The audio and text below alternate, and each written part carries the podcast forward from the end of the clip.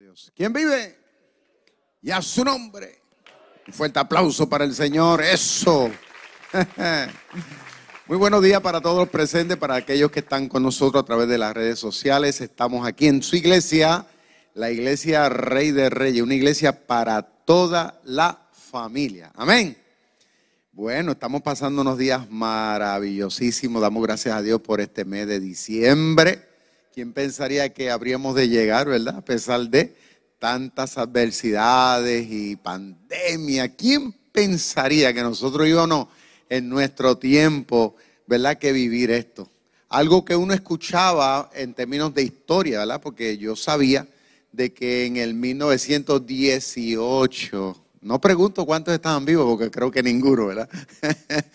Pero escuchábamos de que en el 18 por ahí a nivel mundial, pues se había desatado una pandemia donde habían muerto millones de personas. No sé si usted lo sabía, pero murieron millones de personas a nivel mundial.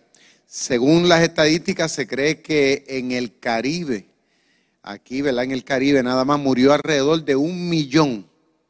O sea que ahora tal vez nos estamos alarmando, ¿verdad? Por las cifras, que, que de hecho una muerte, una muerte es más que suficiente. Pero si lo vamos a comparar, ¿no? Lo que está pasando ahora versus lo que pasó este, para el 18, pues es una gran diferencia. Claro está, los tiempos han cambiado, las cosas han mejorado en muchos aspectos, gracias a Dios. Ya por ahí, pues se está dando la noticia de que el Congreso ya aprobó, gracias al Señor, este, la distribución de la vacuna contra el COVID. Este, muchos por ahí están como que todavía indeciso si se la ponen o no, pero esa discreción, ¿verdad?, de cada persona. Pero lo cierto es que gracias al Señor, gracias al Señor ya eso pues está trabajándose y esperamos que, que pronto pueda llegar aquí a Puerto Rico. Alaba lo que Él vive, para que finalmente, ¿verdad?, eh, nos podamos sentir un poco más cómodos y podamos quitarnos esa caretita. Máscara, careta, no sé cómo usted quiere entenderlo, ¿verdad? Pero damos gracias a Dios. Yo he aprendido algo, hermano. Yo espero que usted abrace esto. Yo he aprendido algo. Todo obra para bien. Aunque, claro está, no hubiéramos querido tener que vivir esto, por, especialmente aquellos que han perdido seres queridos a consecuencia de todo esto y que están cargando ¿verdad? los efectos en muchas áreas. Eh, pero todo trae un, un beneficio, podríamos decir, un bienestar este, en, muchas, en muchas áreas de las cuales pues nosotros debemos, debemos abrazar y debemos aprender de eso. Así que hay que aprender a darle gracias a Dios por lo bueno, pero también por lo malo, porque en la vida de nosotros los cristianos, a fin de cuentas, todo obrará para un bien. Y yo creo que hay algo que está provocando en la vida de nosotros los cristianos y es que nos está llevando a confiar y a depender más de nuestro Señor. ¿Okay? Nos está llevando a ser gente mucho más sensible en términos espirituales y nos está llevando a ser gente más humanas en términos social. Nos está haciendo entender de que, de que la vida es corta y de que debemos disfrutarla sanamente y que debemos hacer lo que Dios nos envió a hacer, el tiempo que nos ha tocado vivir. Amén.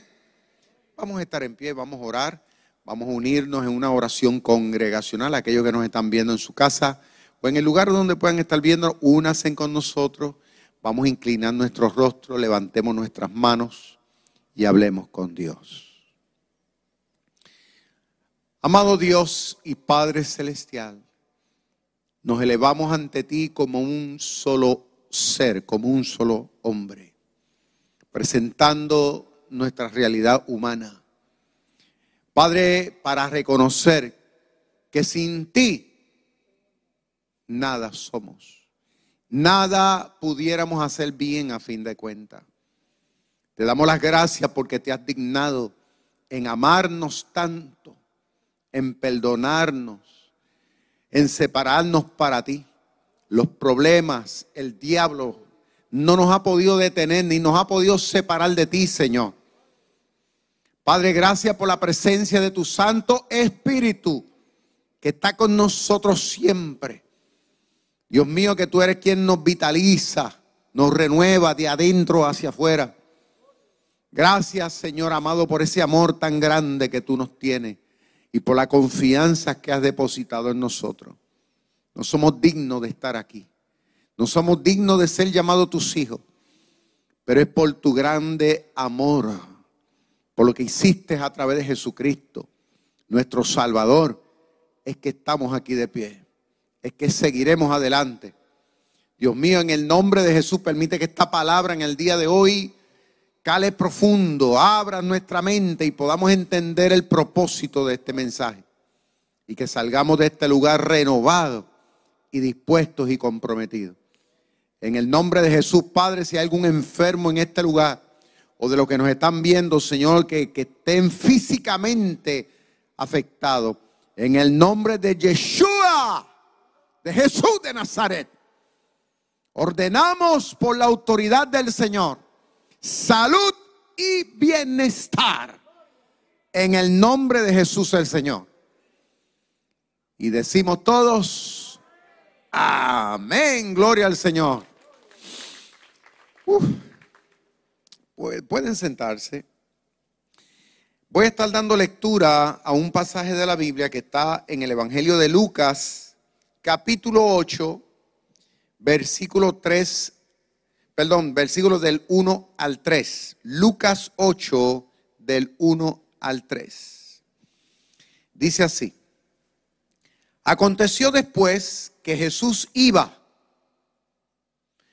por todas las ciudades y aldeas, predicando y anunciando el Evangelio del reino de Dios y los doce con él. Y algunas mujeres que habían sido sanadas de espíritus malos y de enfermedades. María, que se llamaba Magdalena, de la que habían salido siete demonios. Juana, mujer de Chuza, intendente de Herodes, y Susana, y otras muchas que le servían de sus bienes. Que Dios añada bendición a su palabra. El tema de hoy es los resultados de anunciar y predicar el reino de Dios. Diga conmigo los resultados de anunciar y predicar el reino de Dios. Tremendo. Este relato bíblico que hemos leído nos muestra cómo nuestro Señor Jesucristo hace poco más de dos mil años atrás, ¿no? Cuando estaba físicamente sobre la faz de esta tierra, dice este relato histórico que tuvo mucha confianza. Esa es la palabra que yo utilizaría aquí, confianza cuando usted tiene confianza, que usted tiene seguridad, usted depende de. Pues el Señor tuvo gran confianza en dos estrategias, las cuales le ayudaron a promover de una manera, diría yo, dramática el bendito reino de Dios, de manera que transformó al mundo en el que tú y yo hoy día estamos viviendo. ¿Cuántos dicen amén a eso? Diga conmigo dos estrategias. No, pero dígalo con más fuerza. Dos estrategias. Eso es. Me llama la atención cuando leímos el pasaje que nos presenta que Cristo en ningún momento esperó que la gente, las multitudes, los pueblos, los que estaban cerca de él o los que pudieran estar lejos, él no esperó durante su ministerio activo de que los seres humanos pudieran venir a él. usted nunca le ha llamado eso la atención? Cuando usted lee los evangelios. que él nunca estuvo en un lugar confinado, él no estuvo meramente en un templo, él no tuvo una iglesia con un letrero, él no estuvo ahí esperando que la gente saliera de su casa, como nosotros lo estamos haciendo aquí hoy, que no está mal. Pero eso no fue el modum operandi en un inicio de todo esto que se llama cristianismo. Interesante eso, ¿verdad? Dice la Biblia, y no tan solamente en este relato, lo pueden leer en otros relatos de los evangelios. Dice que el Señor iba, y así lo dice ahí. O sea que Él se movía físicamente a estar donde los seres humanos estaban. En otras palabras, que él quería tener un contacto directo con ellos, y no meramente directo, quería estar donde ellos estaban. Porque el Señor sabe algo que muchas veces nosotros ignoramos y que debemos aprender. Y es que el lugar donde está la gente, el lugar, es importante tomarlo en cuenta para uno poder administrar efectivamente a los seres humanos. Porque querámoslo o no, la realidad donde nosotros estamos a veces tiene influencia para el bien o para el mal en muchos sentidos de la vida de un ser. Creámoslo o no. Tiene su influencia. Pero el Señor, interesantemente, quiso estar ahí, quiso ir ahí, quiso tener la experiencia que ellos estaban teniendo en el lugar donde estaban. Interesantemente, quiso tener una cercanía. O sea, no estamos hablando de una religiosidad impersonal. Estamos hablando de algo más íntimo. Alabado sea el nombre de Dios. Oh, yo alabo al Señor. Esto es, esto es, esto es algo más que lo que tradicionalmente a veces se, se dice, se insinúa. El cristianismo es algo más, más poderoso, más significativo en la vida de un ser, de un ser humano como tú y como yo.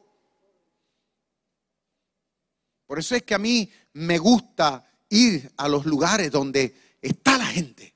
Porque quiero imitar lo que Cristo hizo. Porque cuando Él lo hizo de la manera como lo hizo, es porque Él sabía de que tenía algo especial.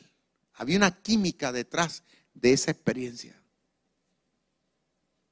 Cuando me toca ir al campo misionero, cuando voy a otros países, a predicar, particularmente en el lugar donde estamos trabajando, que es en el Perú, en los lugares extremos. Cuando digo extremo, estoy hablando de los campos donde muchas veces la gente no quiere ir, no pensaría ni ir porque, porque todo es más difícil. Pues cuando vamos a estos lugares donde la gente tiene conocimiento acerca de vamos a decir, del catolicismo, porque la Iglesia Católica, acuérdense que lleva en nuestros países eh, un poco más de 500 años haciendo su trabajo. Y en cada pueblo hay una iglesia, y en cada barrio ellos tienen una capilla, créalo o no. Créalo o no. ¿Está bien? Ellos están haciendo su trabajo. Pero lo que me refiero es que cuando llegamos a estos lugares y comenzamos a hacer lo que Cristo hizo, me sorprende de ver cómo la gente se acerca maravillada para escuchar lo que nosotros tenemos que decir. Igual como le pasó a Cristo. ¿Y sabe por qué es? Porque cuando Cristo se movió y fue a la gente, Cristo quiso tener un acercamiento directo con la gente. Cristo le quiso hablar de un Dios personal, no de un Dios institucional, de un Dios íntimo, de un Dios que te ama, de un Dios que quiere abrazarte, de un Dios que se preocupa por ti, de un Dios que está dispuesto a hacer lo que el gobierno no hace, lo que la gente no le interesa. De ese Dios es el que Cristo le habló. Y eso causó en la gente un buen deseo de quererse acercar. Y eso es lo mismo que yo experimento cuando voy a estos lugares y eso me maravilla. Porque nosotros no estamos hablando de un Dios, usted me entiende, que, te va a poner una agenda para perdonarte. Para un Dios que te va a poner una agenda para bendecirte. Que un Dios que, que, que, que es como Santa Claus, que si te portas bien te regala y si no te, si no te portas bien te ponen en naughty list. ¿Tú me entiendes? Ese no es el Dios que Cristo habló. Cristo habló de un Dios que está dispuesto a hacer, escúchame bien, lo que tú no te imaginas, que está dispuesto a transformarte, a perdonarte, a hacerte una nueva criatura. ¿Cuántos alaban a Dios? ¿Te me entiendes? Cristo, cuando llegó a estos lugares donde estaba la gente, lo que me impacta es que él comenzó a anunciar. Fíjate, hay dos palabras, dice anunció y predicó, dos cosas.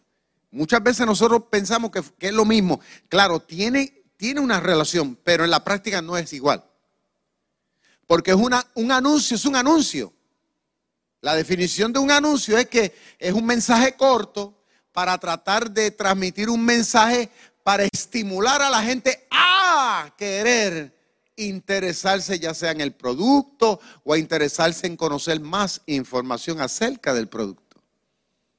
Es como lo, lo, por eso que vemos los anuncios de la televisión, son cortitos, que duran 30 segundos, ¿eh? a veces 60 segundos, algo bien corto, pero que como que va al grano del producto. Es como cuando usted se acuesta de noche a ver un programa de televisión y a las 10 de la noche eh, Burger King te está poniendo el anuncio y dice, este, desayuno en Burger King. Y cuando usted entonces se levanta por la mañana, usted se acuerda del jinglecito ese de desayuno en Burger King y usted dice, voy para Burger King. Diego, si es Burger King. Oye, me tienen que, me tienen que dar pagar por eso porque lo anuncié bien. o el mesón o lo que sea, ¿no? O sea, un anuncio es algo corto, preciso, con el propósito de cautivar el interés de las personas. Y cuando leímos ahí dice que cuando Cristo llegaba a donde estaba la gente, Cristo comenzó a anunciarles comenzó a transmitir anuncios y usted diría, bueno, pero ¿qué sería? Que habría televisión, había megáfono, tú sabes, ¿qué fue? Que Cristo mandó un, no sé, una tumbadora por ahí a anunciar como hace la gente, ¿verdad? En los negocios por ahí por las calles, no, no, no, no, no había eso en ese entonces. Cuando aquí dice que Cristo llegó a anunciar, lo que pasa es que Cristo utilizó la estrategia de la cual nosotros hoy día tenemos que valorar y tenemos que abrazar. Y es que cuando Él se paraba, ¿Eh? porque la gente no lo conocía, la gente no conocía el cristianismo, no lo conocía. La gente conocían así vagamente algo de Dios, conocían algo de la religión, pero la gente no conocía la bendición poderosa de lo que es tener fe en Él. No lo sabía. Entonces Cristo, a manera como que de cautivar la atención de la gente, Cristo le decía, ha llegado aquí el reino del amor de Dios. Y la gente me imagino que se habrán preguntado, ¿y qué es eso de el reino del amor de Dios? Porque Cristo se dio cuenta que la gente necesitaba entender que Dios los ama. Como hoy día, aunque usted no lo crea, el mundo actual necesita entender y conocer de que aunque nadie le ame, aunque ellos mismos no se amen, hay un Dios que le ama. El mundo necesita entender eso. Y Cristo le anunciaba mensajes cortos para cautivar la atención de la gente. Si hay algo que tiene abrumado al mundo, fue en un pasado y todavía actual. Es el pecado de los seres humanos. ¿Y qué, qué es pecado? Pues la desobediencia. Todos nosotros, consciente e inconscientemente, hemos vivido en contra de la ley de Dios. ¿Y qué ha provocado eso? Pues que tristemente la gran mayoría de los seres humanos en el mundo y los pueblos estén viviendo vidas que no son funcionales, que no son exitosas a la hora de la verdad que tal vez hayan alcanzado unos logros en términos profesionales o en términos económicos, pero en la intimidad son personas que viven en profunda tristeza y miseria. Que viven con mucha carga en la conciencia de cosas que han hecho en la vida. Que viven sumidos en tristeza. Pero Cristo, cuando llegó a estos lugares sabiéndolo, Cristo les decía a la gente, yo estoy dispuesto a perdonarles a ustedes los pecados. Yo me imagino que la gente le habrá dicho, ¿cómo? Porque eso, eso, eso, esa, escuchar de que alguien nos puede quitar eso de la conciencia, que nos puede poner en paz con Dios, eso es nuevo. ¿Quién hace eso? Eso no se compra por internet. Eso no lo hace el doctor. El doctor te puede sanar, te puedas operar hasta cierto punto, ¿no? Ciertas cosas. Pero un doctor no puede meter la mano en el corazón y transformarte, quitarte la tristeza, quitarte la pena, quitarte la desolación, quitarte todas esas situaciones, la depresión, la ansiedad. Eso no lo quita nadie. ¿Sabe quién lo hace? Lo hace el Dios de la Biblia. ¿Cuántos adoran al Señor? Y Cristo le daba mensajitos cortos como que, que, sacudían la gente y causaban interés para que ellos entonces pudieran venir a querer escuchar más.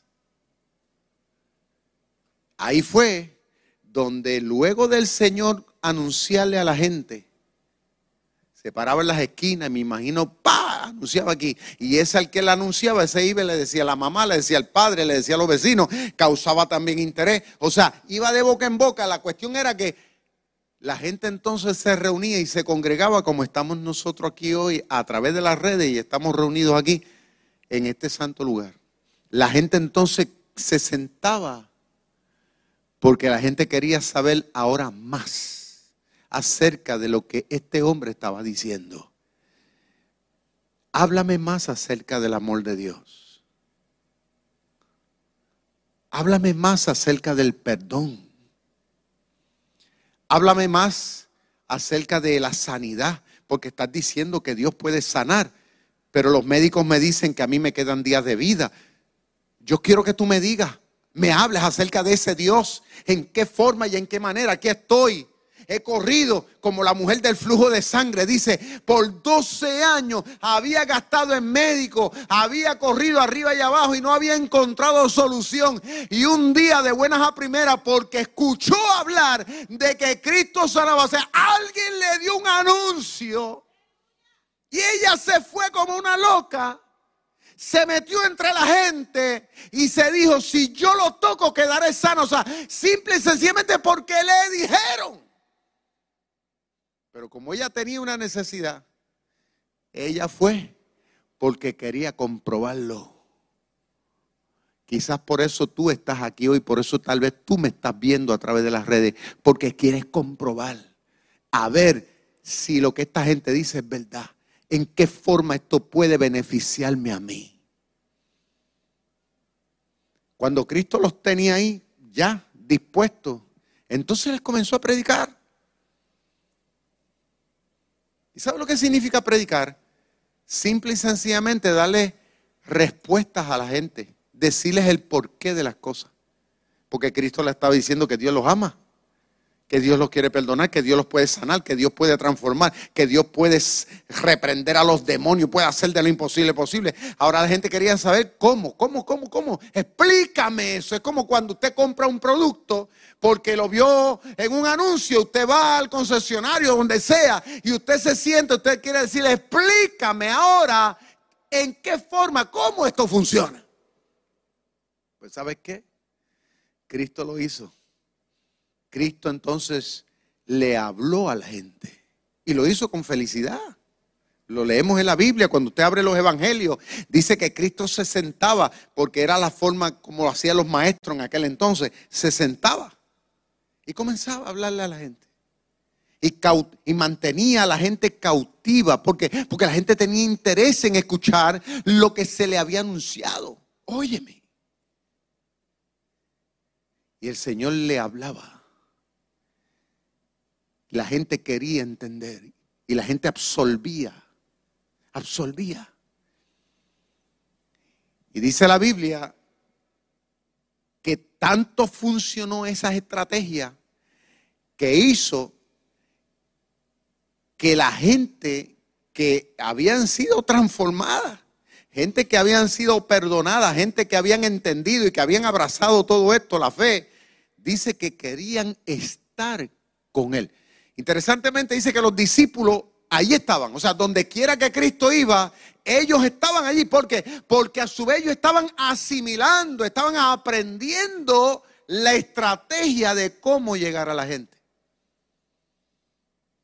Si hay algo que nosotros necesitamos, la iglesia del siglo XXI, es aprender eso.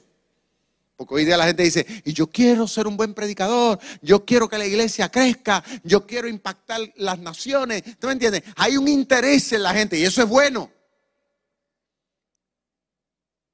Pero de la única manera que nosotros vamos a ser certeros en transmitir el reino de Dios, en bendecir y transformar al mundo, en quitarle al diablo de las manos lo que a Dios le pertenece, es haciendo como Cristo hizo. Y en tu trabajo, entre tu familia, entre tu vecindario, la realidad es que día a día nosotros nos encontramos con seres humanos que están en las mismas realidades que estuvieron esta gente hace más de dos mil años atrás. Están en las mismas y tal vez peores. Gente que tal vez parecen felices, pero en realidad no lo son. Entonces, Dios nos pone en estos escenarios con personas a diario a las cuales tú y yo, aunque tal vez no le tengamos que predicar, pero sí le podemos anunciar y le podamos decir de que conocemos a alguien que realmente puede hacer lo que nadie puede hacer. Y se llama Jesucristo. ¿Cuánto le dan un aplauso? Uh. Nunca me olvido, hace unos años, la, guagua que nosotros tenemos aquí en la iglesia, de buscar la gente a las casas y demás a mí se me surgió la idea de mandarle a poner un eslogan, un anuncio en la parte de atrás de la guagua. Y si usted va, lo tiene. ¿Y sabe cómo dice? Sígueme a la iglesia Rey de Reyes. Nada más. Se me ocurrió esa idea. Entonces me fui, mandé a hacerlo y, y dije, mira, yo quiero que me le peguen esto aquí. Ahora, yo no lo quise hacer porque se viera bonito. Yo sé por qué lo hago. Porque yo sé que allá afuera, todos los días, todos los días, mientras tú y yo nos montamos en nuestros automóviles, nos paramos en las luces y vamos por la calle, aunque no lo creamos, la gente que están en otros carriles, escuchen bien, la gente que va y viene todos los días en nuestras calles, en nuestros países, esas personas están cargando con un mundo bien terrible unos van pensando una cosa, otros van pensando otro, otros tienen unas preocupaciones, otros tienen otras preocupaciones. Mientras tú estás ahí tal vez feliz, gozándote con tu música, alabando a Dios, que está bien. Posiblemente que está en el carril del lado, eh, anda preocupado, triste, con, con una actitud de desolación porque tal vez viene de una cita médica donde el médico le dijo que tiene un cáncer y que le quedan tres meses de vida. Mientras tú y yo estamos en nuestro carro, saliendo un día a pasear, no se nos ocurre pensar que en el otro carril posiblemente va un matrimonio que ha tomado la decisión de divorciarse. O una mujer sola, o un hombre solo, que su pareja le abandonó. Que tal vez van unos jóvenes pensando suicidarse por, por los problemas y las situaciones que han vivido. No se nos ocurre pensar. Y cuando yo le quise poner ese eslogan, sígueme a la iglesia Rey de Reyes, es porque yo quise ser intencional como Cristo lo fue ahí. Fíjate que si fue de tanto impacto ese anuncio, que un buen día llegó una familia aquí a la iglesia y a mí me dio con preguntarle que, quién los había invitado. ¿eh? Siempre me gusta preguntar. Unos me dicen, bueno, ahora no, ahora que vivimos en este tiempo la tecnología, hay gente que me dice, pastor, lo vi por internet y eso es bueno, me siento contento porque eso significa que lo que estamos haciendo está funcionando. Otros me dicen, pues mira, no sé, el vecino me invitó o el hermano tal me invitó. Amén, gloria a Dios, eso es tremendo. Pero esta, esta familia, la señora, cuando le pregunto, ella me dice, usted no va a creer cómo fue que yo llegué aquí. Yo llegué aquí porque había salido del médico y el médico me había dicho que yo había salido con una metástasis de cáncer debajo del brazo. Y cuando me detuve en la luz, resulta que me detuve detrás de la guagua de la iglesia. Y cuando me detuve detrás de la guagua de la iglesia, leí ese, ese, ese anuncio que decía, sígueme a la iglesia, Rey de Reyes. Ella dice, en un momento de tanta necesidad en mi vida, entendí dónde yo tenía que estar. Por eso llegué a la iglesia. Y doy gloria a Dios porque esa familia se conectó con nosotros. Se conectó. Y durante el tiempo que ella estuvo viva, porque ella partió con el Señor luego de varios años, yo estuve con ellos hasta el último momento, hasta el momento, hasta el último suspiro que ella estuvo aquí, yo estuve al lado de ella en su cama. Nunca me olvido una tarde. Hasta el último momento allí estuvimos. La entregamos en las manos del Señor. Luego que ella partió, también estuvimos apoyando a su familia, que Dios los bendiga donde quiera que estén. Pero lo cierto es que ahí me di cuenta del impactante que es un anuncio. Cristo lo usó. Porque la gente necesita buenos anuncios. Porque el mundo está lleno de malos anuncios.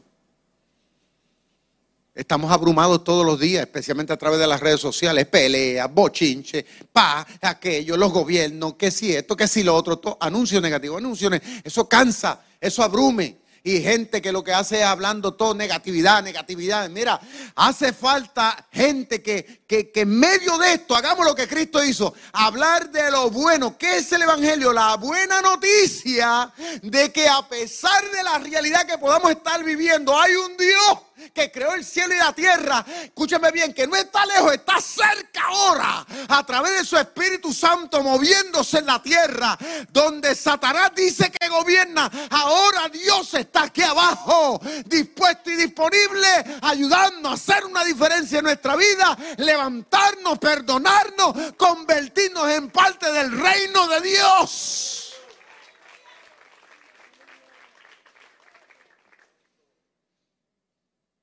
Aleluya. Dice la Biblia que los apóstoles y muchas mujeres que habían sido sanadas, porque eso, eso, eso es lo que provoca el reino. El reino de Dios te, te, te transforma de adentro, pero también afuera. Dice este pasaje histórico que una de ellas era María Magdalena, la que había tenido siete demonios. Mire, cuando yo leí esto, yo dije, Dios mío, la verdad que, porque es un demonio, es más que suficiente. Imagínate, siete demonios. Terrible eso. ¿Cómo habrá sido la vida de esta mujer? Todos los días. Siete demonios hostigándola. Ese era un fenómeno social de esa mujer. Terrible. Yo me imagino que donde ella estaba nadie quería estar. Eh, yo me imagino que la misma familia había renunciado ya a ella. Mi alma alaba a Dios. Era una escoria social. Los demonios habían tomado completamente dominio de la vida, de la moralidad de ese ser. Esa mujer era un ser a la izquierda. Yo me imagino que, bueno, pero dice la Biblia que el Señor llegó a donde ella estaba. Llegó al lugar donde estaba María Magdalena. Porque hay gente allá afuera que nosotros no podemos esperar que lleguen aquí, porque no van a llegar aquí, porque la realidad de su vida, donde ellos están, no les permitiría jamás que ellos estén en una iglesia como esta.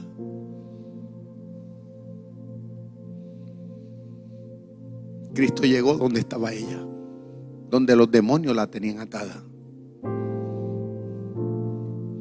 Y ahí el Señor la libertó, la transformó, la amó.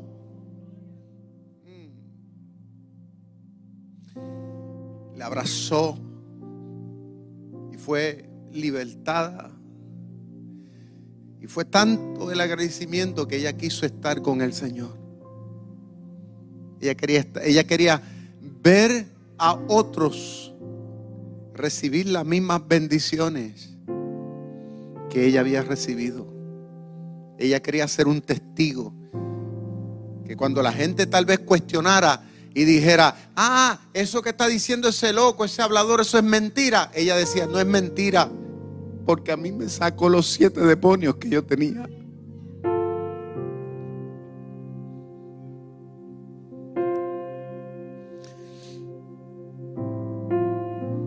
Dice que había otras mujeres que eran esposas de figuras importantes eh, socialmente hablando de ese entonces.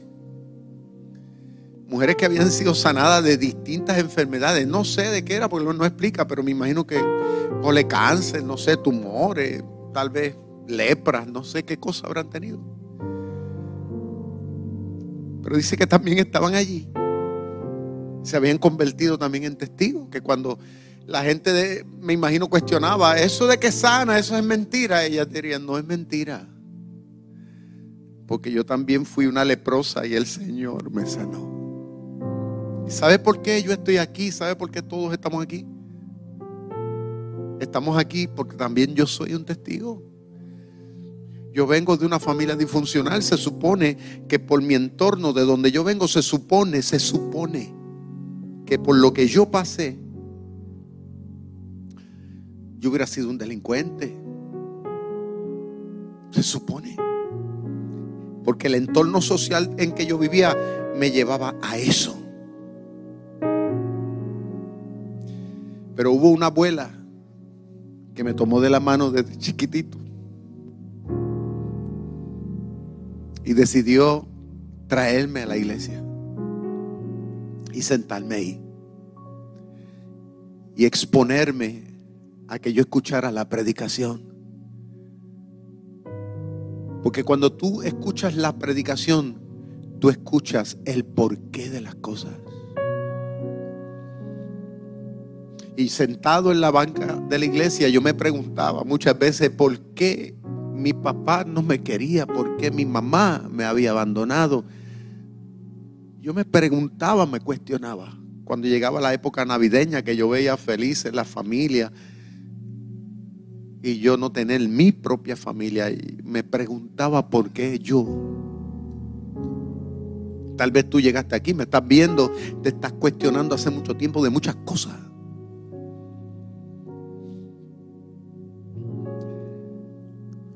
Pero fue sentado en la iglesia a través de la predicación que yo pude entender que a través de todo eso Dios estaba obrando en mi vida que ese no era mi final. Que Dios me estaba preparando, que Dios me estaba moldeando para que yo también futuramente pudiera servir como un testigo del gran poder de Dios. Por eso digo, como dijo el apóstol, no me avergüenzo cuando voy a otros lugares del mundo, aún aquí mismo. No me avergüenzo. Al contrario, para mí esto es una gran satisfacción porque yo sé que el Evangelio transforma. Porque no hay cosa peor en la vida que vivir una vida cargada con pecado. Pero el Señor quita eso. El Señor nos da una segunda oportunidad. Lo vil y lo menospreciado Él escoge para avergonzar a los sabios. Dice la Biblia que tan agradecidos estaban que de lo que ellos tenían servían al Señor. Por eso nosotros estamos aquí y hacemos lo que hacemos aquí. Porque estamos agradecidos. Yo estoy agradecido. Yo no sé si es la edad que tengo, ¿verdad? O la etapa ya que he llegado de vida, de unos logros, de unas cosas. Pero todos los días, porque le digo que todos los días. Porque no puedo decir que es una vez a la semana, es que todos los días. En mi intimidad, a veces cuando estoy haciendo cosas aquí, allá, comienzo a llorar. Pero no llorar de tristeza. Es, llorar de agradecimiento. Porque me siento agradecido de la vida que el Señor también me dio. Que a pesar de los momentos que todos vivimos, de que vienen situaciones, pero son malas bendiciones. Estas estrategias funcionan. Porque lo vemos aquí en este relato histórico. Pero funciona porque todos los que estamos aquí hoy somos unos testigos. Posiblemente hay gente aquí hoy que, que necesita urgentemente, necesita del Señor. Y yo te invito ahí donde tú estás que abras tu corazón. Tú que me estás viendo a través de las redes, abras tu corazón. Y te abraces con Él. Nadie te entiende mejor que Él. Lo que nadie puede hacer, lo que nadie se atreve a hacer, Él está dispuesto a hacer. Porque te ama. Hay gente que dice, no, pero es que ya yo no tengo solución. Es que esto no tiene alternativa. Déjame decirte, el, el Señor, para Él no hay nada imposible. Yo le he visto en mucha gente. Y tú no eres la excepción. ¿Cuántos adoran al Señor?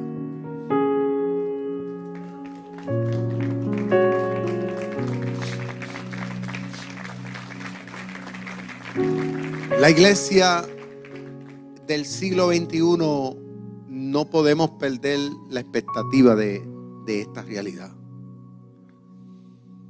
No podemos perderla. Yo le decía esta mañana a mi esposa mientras nos preparábamos para venir para el servicio, yo le decía, en nuestro contexto, nosotros lo que llevamos son, por ejemplo, Puerto Rico lleva solamente 100 años, 100 años en que llegó el Evangelio. O sea, como se predica, ¿no? Aquí en. El Evangelio llegó a Puerto Rico hace 100 años. ¿Y sí que son 100 años? 100 años es nada. Prácticamente el Evangelio todavía está en pañales en este país. En el mundo entero, en gran parte del mundo está, claro, en el viejo mundo allá, hace muchos años, hace siglos, pero aquí no. Centro, Suramérica, aún Estados Unidos de Norteamérica creo que lo que tiene son 250 años. ¿Qué son eso? Eso es nada. En otras palabras, que el mundo necesita con urgencia a una iglesia que hagamos lo mismo, que estemos dispuestos a meternos donde está la gente en su realidad, en su contexto, que no tengamos miedo, que salgamos de la comodidad, que, que vayamos a sentir su realidad para que la gente sienta la confianza y podamos decirle, como dijo Cristo, ¿sabes qué? Hay alguien que realmente puede hacer lo que el psicólogo, lo que el psiquiatra, lo que el médico, lo que el gobierno, él sí lo puede hacer y se llama Jesucristo.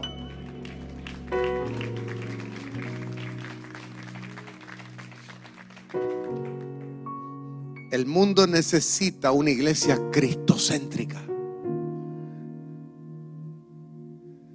Que estemos dispuestos a sacar de nuestro tiempo para darle respuestas. Por eso es que esta iglesia me enorgullece tanto. El mundo todavía necesita conocer de lo que dice aquí.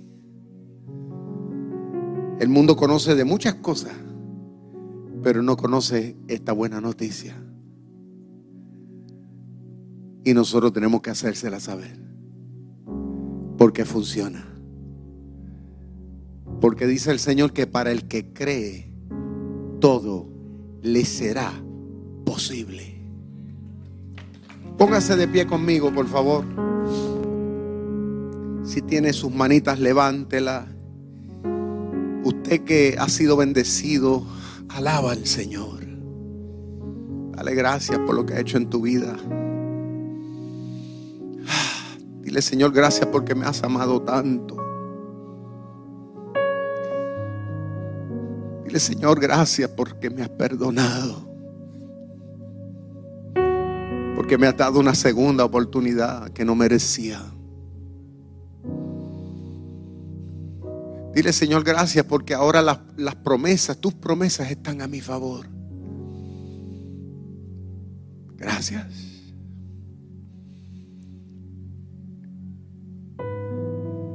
Amigo, hermano, posiblemente estás aquí hoy, me estás viendo a través de las redes. Yo tengo buena noticia. Dentro de todas las malas que estás recibiendo, yo te tengo buenas noticias. Dios se interesa por tu vida. Él te ama tal y como eres. Él está llegando donde estás. Porque eres importante para Él. No le hagas caso a la voz de Satanás que te dice que te mates, que te dice que no hagas nada, que dejes todo de mano. No le hagas caso a Satanás. Porque el Señor todavía tiene planes contigo. Él no ha renunciado a ti. Todavía Dios confía en ti. Levanta tus manos ahí al cielo y dile, Señor, gracias. Quiero orar por ti. Padre, en esta hora, Señor, te presento a cada uno de estos santos, a cada uno de estos amigos que en el día de hoy, Señor, entendemos que sin ti nada somos y que nada podemos hacer. Queremos, Padre mío, abrazarte. Queremos abrazar lo que tú has dicho, lo que tú has hecho. Queremos que tú nos transformes y nos hagas una nueva criatura. Y desde hoy queremos caminar, Señor, como tú quieres. Queremos aprender de ti. Queremos ser más que vencedores. Señor, perdona pecados. En el nombre de Jesús, Espíritu Santo, perdona los pecados. Espíritu Santo, sana. Sana el alma, sana el alma, sana el corazón sana los cuerpos enfermos, sana las emociones, sana los sentimientos quebrantados, renueva, renueva Espíritu Santo, renueva Espíritu Santo. Toma el control de nuestro ser, de nuestra debilidad. Imparte tu fuerza, tu ánimo en el nombre de Jesús. Desde hoy declaramos, Señor amado, que cada ser que está a nuestro alcance se convierte en cabeza y no en cola.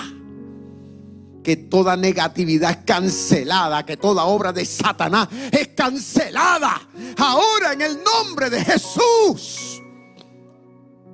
El reino de Dios llega a tu corazón, llega a tu casa, llega a tu vida. El reino de Dios es tuyo. En el nombre de Jesús. Amén.